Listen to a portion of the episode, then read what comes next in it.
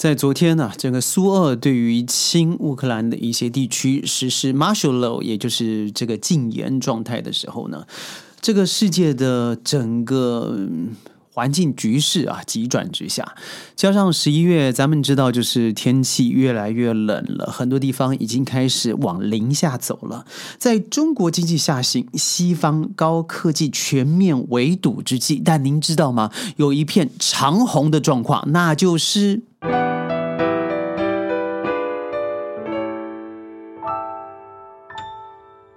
欢迎各位加入今天的宣讲会，我是轩。当然啦，就是我们的中国电动车逆境加速，预测今年销量将会达到六百万。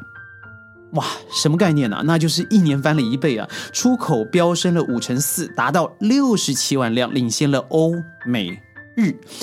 欧美日这三个国家看起来是什么样的概念？当我们觉得自己开始小康的时候，以前我们选择日本的汽车，Toyota 或是呃 Honda，我们觉得它很耐用哦，它或许不高级，但是在每天的代步上面舒服、安全而且耐用。当自己开始提升以后，可能会考虑一些大尺码的美国车，譬如说，轩曾经开过六千 CC 在美国上面撑尺的高速公路上面撑尺，而另外就是比较我们耳熟能详的 Mercedes 或是 B M W Beamer 这种欧洲我们所谓的中高阶级的车车型了。但是现在这欧美日加起来的总和啊，已经完全不足咱们在逆境夺冠之下的六百万这个数字。中国电动车成功的原因是，呃，譬如说刀片电池革命了，或者是市场规模效应啊，内部竞争激烈了，品牌自主上的研发，还有引外外引进外资的技术，重视非常重要的微创新，半导体自主等等等等的。我们非常重视顶层供应的设计哦，建设将近了四百万个、四百万个充电设备，四百万个。我还记得，嗯，大马呢，在今年初的时候宣布，在年底呢，全国将会增加到一千两百个电动插头，而现在整个中国就四百万个充电设备。中国更延伸出了交通智慧、智慧交通的解决方案。我相信之前跟各位在前一集讨论过，就是 Smart Transportation，这是欧盟十年前就已经提出的 Intelligent Transportation System 的延伸。它把汽车电动化。和智慧化两者合二为一，透过人工智能进入智智慧网的世界。轩在前几期也说过了，定了这个 B N W 的 I X Four。我知道 I X Five 的电池效能更好啊，因为尺码加大了。但是很不幸的，如果你在大马，你要订一个 I X Five 的话，你要等到二零二三年的十一月，那是最快的交车速度。于是。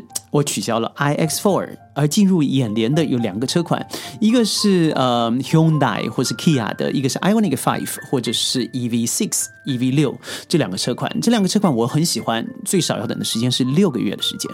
而在 Hyundai 现代韩国现代汽车上面呢，考量的就是它不是进进口最高规的，它的顶部不是天窗，而是太阳能板。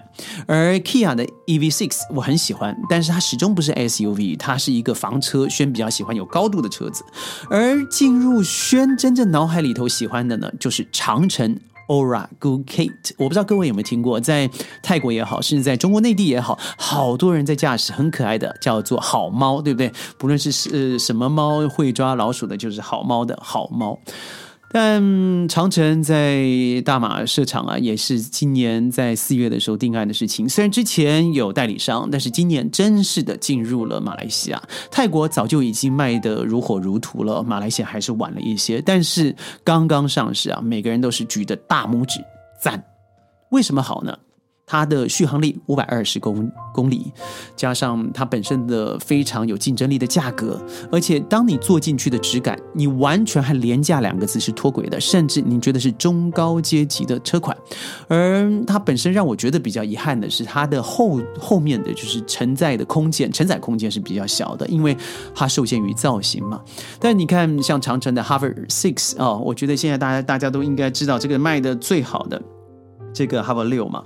它在整个东南亚几乎已经，我知道在中国内地是排名第二的 SUV，而我相信在明年开始，它将会在整个东协、东盟呢急起直追。这样说回来了，到底现在欧洲出了哪些问题？为什么它就是没办法在这个逆境之间，像中国一样的在电动车上能够超越其他的国家呢？我相信这就是整个在过去二十年改革开放以后最棒的一个利基了。轩刚才说过了嘛，市场规模效应，那全世界没有一个区域可以比过比得过咱们中国的，更不要说中国整个亚洲的华人社会里头对于中国产品的买单。华为在海外的扩张，对于本地，嗯，以马来西亚、新加坡、泰国人好了，我们现在所看到的很多物品和商品，我们很很少去考虑日本。或是欧洲的品牌，不论是价格或是它的制造地，很多都是越南，都是中国啊。那为什么我们不选择一个中国的品牌更好？我说个例子好了，轩的家里有三层楼，我的家里电器，我以前在还没搬家前，我可能考虑日本的东西居多，但现在我在家里头，我发现不是韩国就是中国，而且中国尤其在这个物联网上面，小米也好。华为也好，天猫精灵也好，在我家里占了绝对一半上面的的东西和物质。但是你要说哦，它可能不耐用不好，那就不信了。我上礼拜呢才刚换了一个德国非常有名的 Porsche，它的电动晒衣架坏了，我大概前后用不到三次，因为我在这里不太需要用到它，我只是有大型衣物要使用而已。但是没有坏了，真的不到两年。而大家在网络上面推荐我的，就是要买小米的。它的不论是价格、品质，有个人在上面说，我用了五年没有任何的问题，而且新一代了还包含了智慧烘干，然后智慧下降，然后智慧开灯等等的，这些在于欧洲来说真的是不堪负重啊！因为实在是要牵连到太多的下游厂商、外资技术还有微创新它上的综合。我们都知道，欧洲几乎是零。虽然我们说欧盟，欧盟。但是彼此之间考虑的还是自己最大的国家利益，而在看咱们中国的话就没有这样的问题哦。你看，我们说刀片电池革命，譬如说现在的宁德时代，呃，我们说到电池，你就必须要提到这个公司了。这个公司，我觉得如果您对它的发家史有兴趣的话，记记得在弹幕留言，我一定会做一个宁德时代的报告。